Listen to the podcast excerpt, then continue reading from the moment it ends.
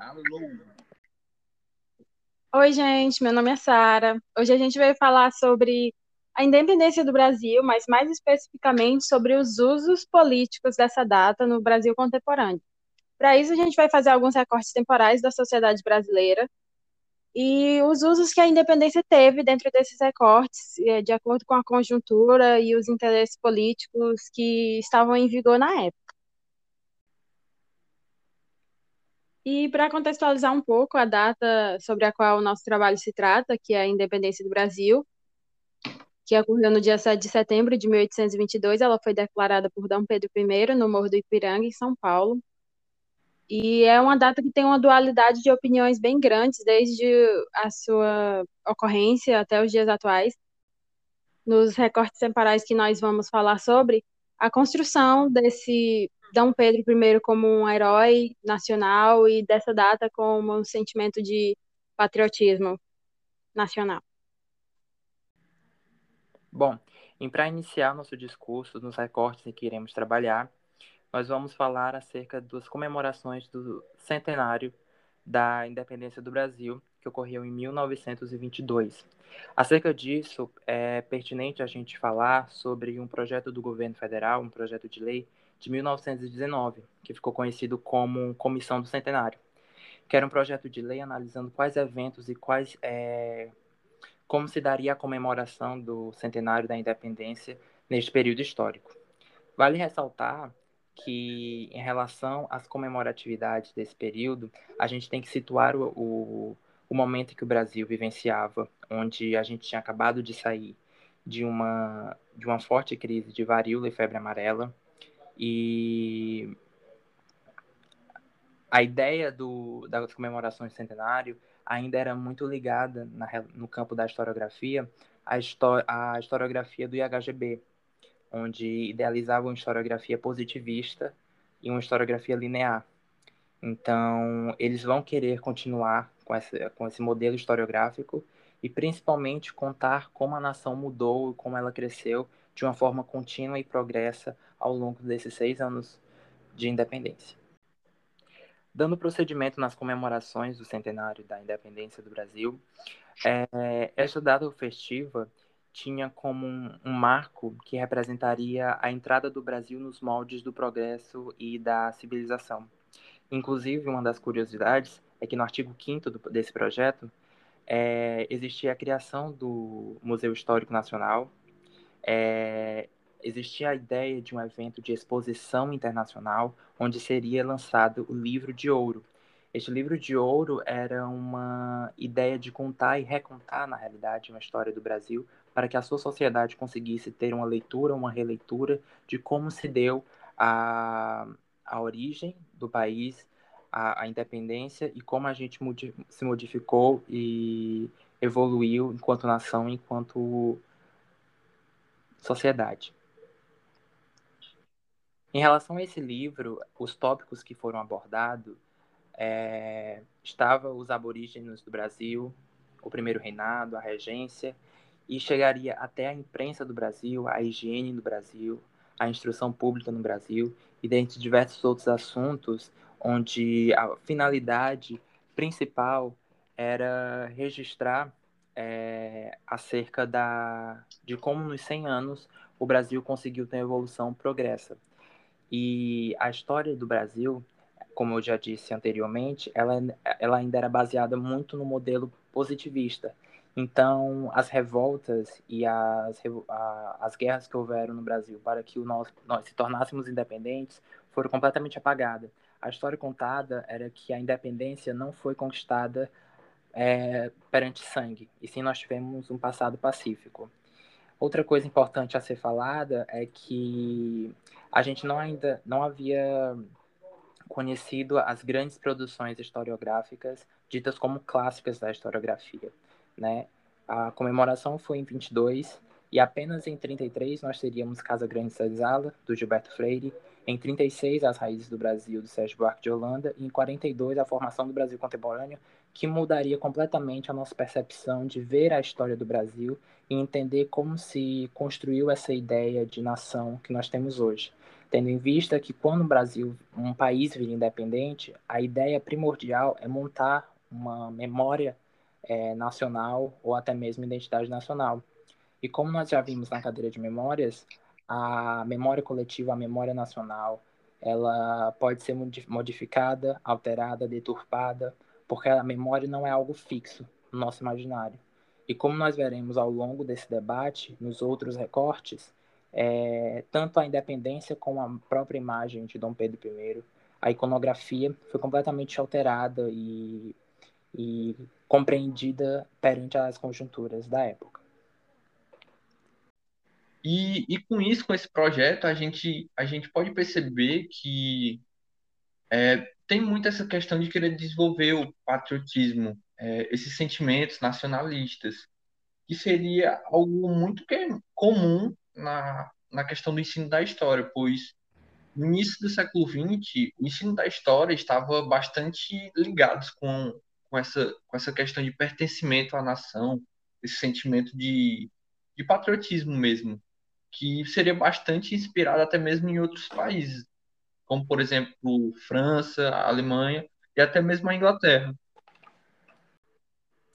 E para concluir esse recorte que nós acabamos de trabalhar, era é importante ressaltar que o propósito que está inclusive no edital sobre as comemorações do centenário era fazer uma avaliação do passado, do presente e as perspectivas para o futuro.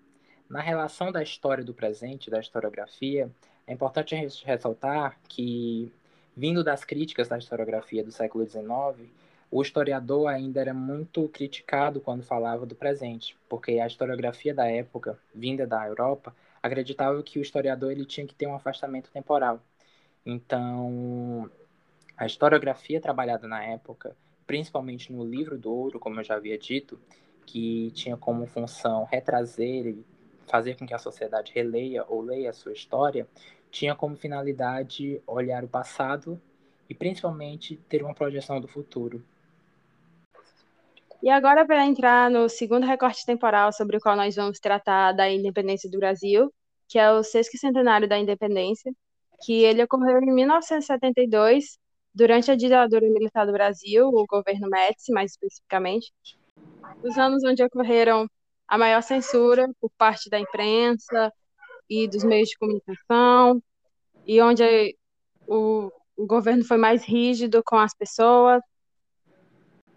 E é durante essa época que nós temos a comemoração do sexto centenário, que ela começou a ser planejada desde muito antes, como um grande evento, que ele, ele devia meio que retirar as atenções para as outras questões políticas que estavam ocorrendo durante a ditadura e ele foi marcado por várias comemorações e que se iniciaram com o trasladado dos despojos de Dom Pedro I de Portugal, do convento de São Vicente, da cidade do Porto, para o Brasil.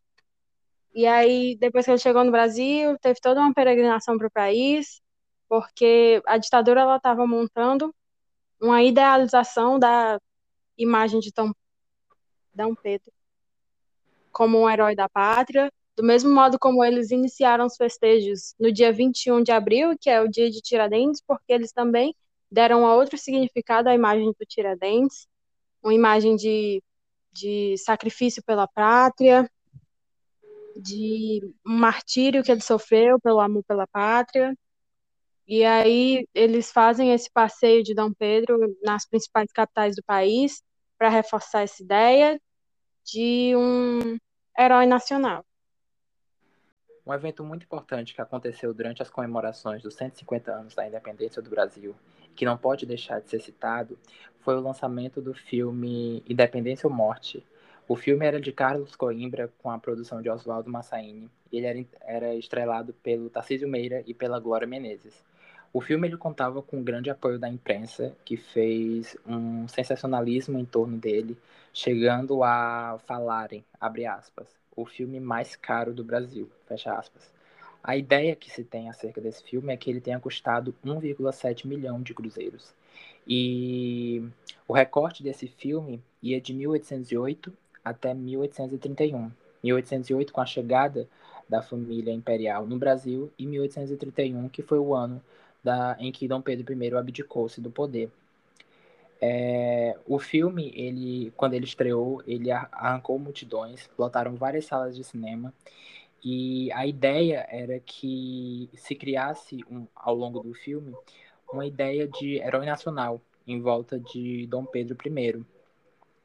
A narrativa, obviamente, era linear, continuava sendo uma história linear, e, para além disso, era uma história contada de forma didática, e nesse sentido, a gente entende que a ideia, tanto do, do, do Carlos quanto do Oswaldo, era passar um filme didático para a população. Eles se utilizaram do, de legendas explicativas, situando datas, locais e eventos, e a construção dos personagens é, obedece a uma linearidade que eles tinham como forma de demonstrar uma compreensão naquele filme e fazer com que a história seja fosse bem compreendida pelo público na época. E abrindo um parêntese referente à cronologia do filme, ela se iniciava na infância do Pedro, enquanto menino, que crescia e a ideia era mostrar ele crescendo nas ruas do Rio de Janeiro, convivendo em meio aos escravos e aos pobres, a sua juventude boêmia é, afastado da corte, cercado por várias mulheres, é, até o seu amadurecimento, passando pelo seu casamento com a princesa Leopoldina e o retorno de Dom João VI para Portugal, as boas influências da imperatriz e até mesmo José Bonifácio é representado no filme. É, e com isso a gente consegue perceber a imagem é, e quanto ah, nessa época o cinema começou a andar ao lado da literatura para a construção de memória e de é, grandes ícones que seriam é, que adentrariam na história e o quanto ela seria fundamental para a criação de uma memória coletiva juntamente com as iconografias e a literatura.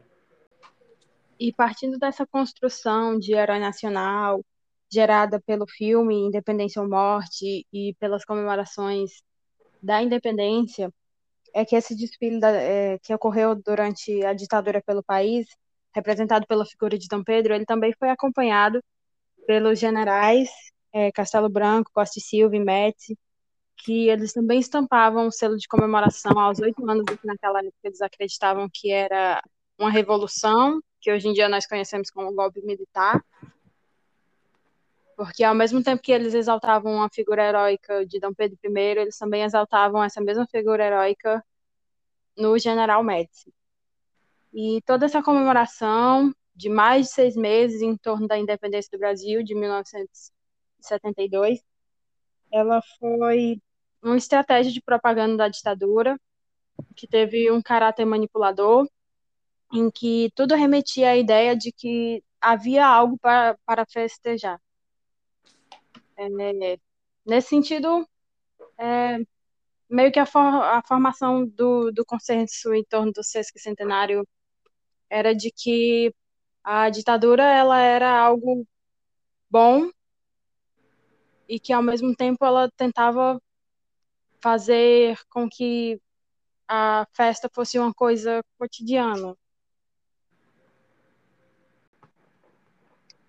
E finalizando, é, o aniversário de 150 anos da independência, ele foi marcado por um, uma comemoração com a ideia de dar o Brasil a cara de um Brasil para frente, um Brasil do milagre, um Brasil que cada cidadão ele tinha um papel e ele estava construindo, é, colaborando para a construção de um Brasil grande, que ele pegaria as raízes do passado, do patriotismo, e dos heróis do passado, ele utilizaria no presente, construiria um futuro em que todos estariam irremediavelmente unidos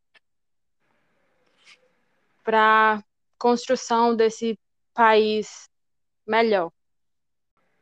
A título de curiosidade, é nada mais brasileiro, né, do que o futebol. E inclusive nessa nessa nesse período do aniversário de independência do Brasil, a gente tivemos, inclusive, um torneio justamente para, para ter essa visibilidade do, do Brasil pelo mundo. Afinal, o Brasil tinha acabado de se tornar tricampeão do mundo e essa taça é, esse evento, é, um, do, um dos prêmios seria inclusive a taça da independência do Brasil.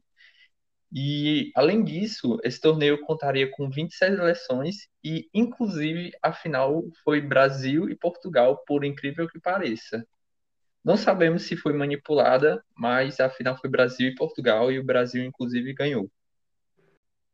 Por fim, acerca das comemorações dos 150 anos do Brasil, deve-se salientar do período que a gente estava vivendo, como foi falado pelos meus amigos, durante a ditadura militar, e é perceptível que durante esta época e durante essas comemorações, os militares e os políticos da época evocavam, na verdade, a pátria, um valor transcendental e que seria capaz de superar as batalhas de oposições políticas. E o patriotismo e o nacionalismo eram armas muito utilizadas nesse período para fortalecer a conjuntura da época. E trazendo agora para a contemporaneidade um pouco da discussão sobre os embates de memória em torno da independência e do Centenário da Independência, nós podemos falar sobre a questão da, do silenciamento da memória, que agora, nos dias atuais, existe um, um grande embate em relação ao que significou essa comemoração do Sesc Centenário para a data da independência do Brasil e para a sociedade brasileira.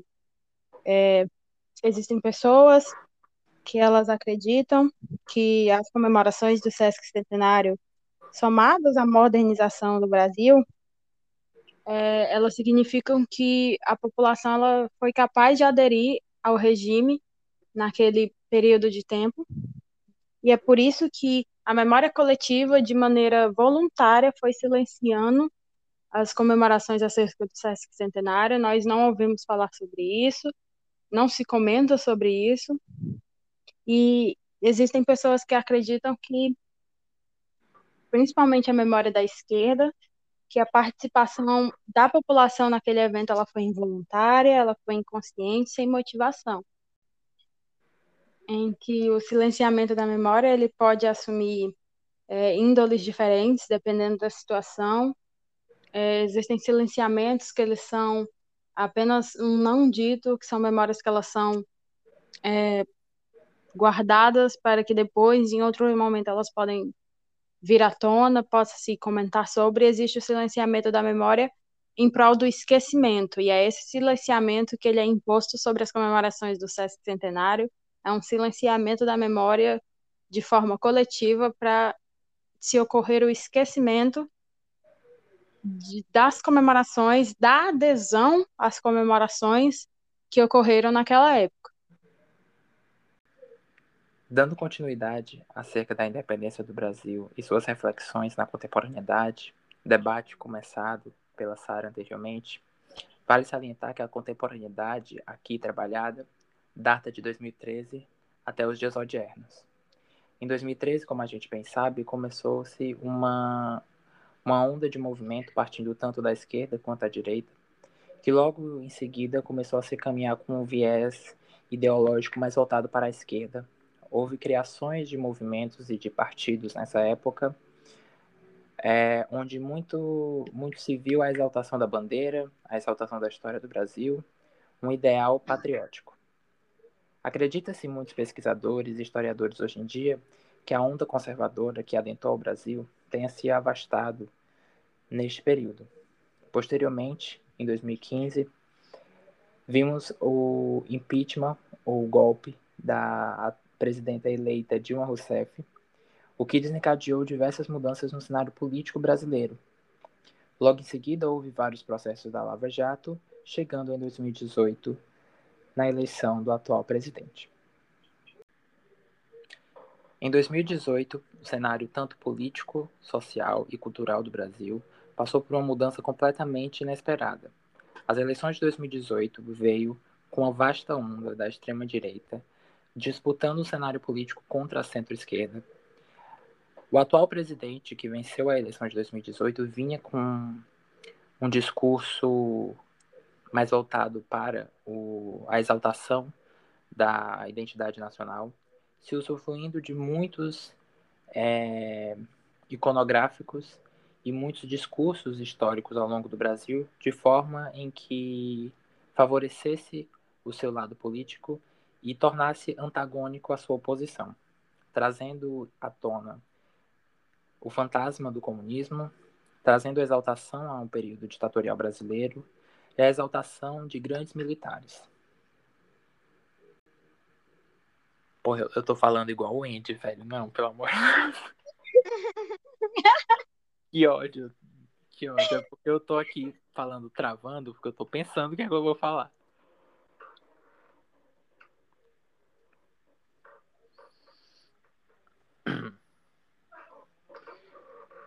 Já vamos falar. Tem alguma coisa a falar ou continuo? Eu não sei, eu tava esperando pra ver se tu ia continuar ou se já era pra falar outra coisa. É porque o que eu tenho pra falar já. O, que, o resto que eu tenho pra falar é sobre a. E de fato, que eu anotei. É sobre a comemoração do ano passado. Várias coisas. Sim. Tem a questão dos valores, pode... né, da família também. Quê? Hã? Os valores da família, né, que tipo, o Bolsonaro fala muito, não sei o quê. A gente, então, era que eu ia dizer, a gente pode falar um pouco sobre a, as Acho As coisas do Bolsonaro mesmo, também. antes de falar da comemoração do ano passado, sabe? Tá. Pronto. E aí? E tendo como base o, o recorte do nosso atual governo, a gente pode inferir que essas questões nacionalistas, de patriotismo, de apropriações, rememorações, são bastante presentes né, na, atualidade, seja ela com é, a própria apropriação da camisa brasileira da, de futebol, que seria usada de modo a fazer alusão ao sentimento patriota, que é usado para identificar, de certa forma, esses grupos, além de outros, outras questões, como o próprio apoio da ditadura militar, além de serem favorável, favoráveis a questão do ato inconstitucional 5.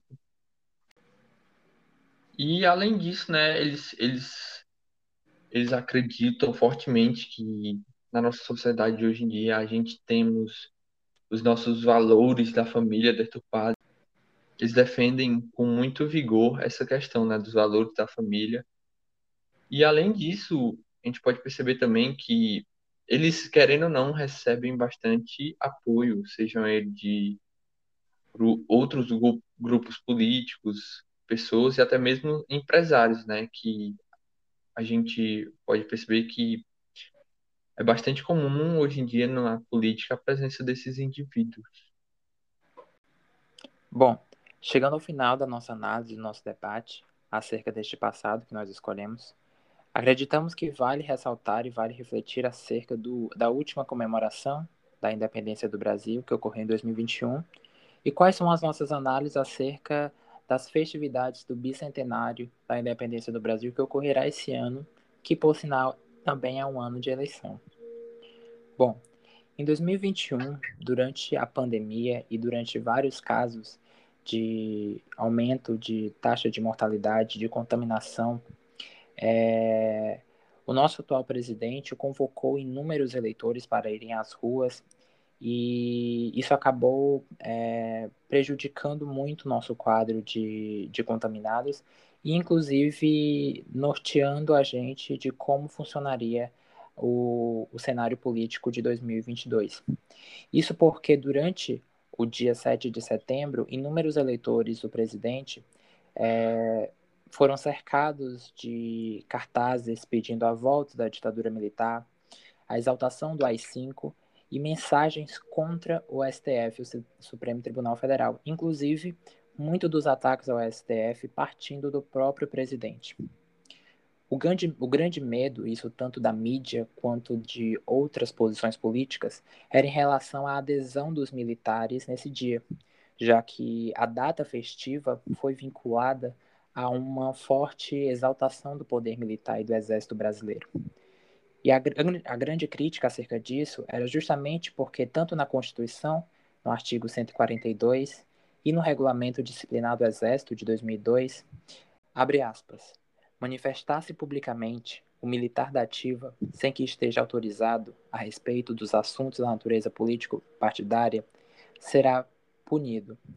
Nisso, a grande crítica, tanto por parte dos opositores do Bolsonaro quanto por parte da mídia brasileira, era em relação à grande adesão de generais, de militares e do Exército Brasileiro, da Força Armada, a adesão a essa posição do atual presidente e aos demais que estavam ali comemorando a data.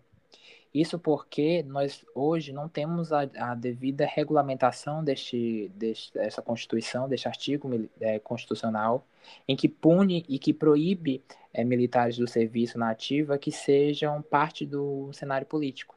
E na atual conjuntura brasileira, nós temos diversos militares e diversos generais fazendo parte e integrando a conjuntura política atual.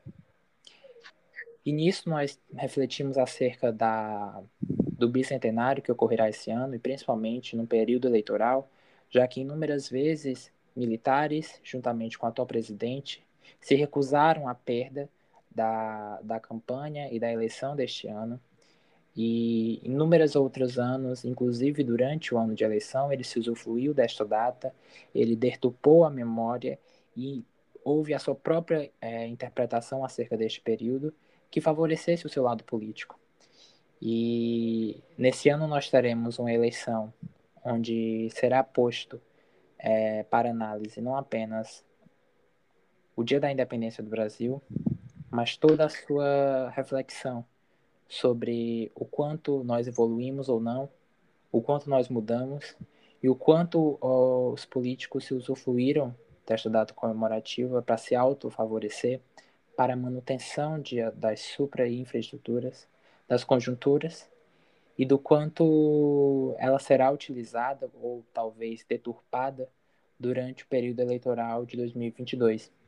Acredita-se que 2022 vai ser tão agitado quanto 2018 e que as comemorações sejam de grandes críticas partindo por parte da esquerda e da direita. Bom, é isso, gente. Esse foi o nosso podcast sobre os usos políticos do passado no Brasil contemporâneo, com foco para os recortes temporais em torno das comemorações da independência do Brasil. Eu espero que vocês tenham gostado, que tenha dado para entender a narrativa que a gente quis construir. Muito obrigado e tchau. Então é isso, como a Sara bem falou. Espero que tenha dado para vocês compreender a nossa temática de hoje. Muito obrigado pela atenção de todos e até mais.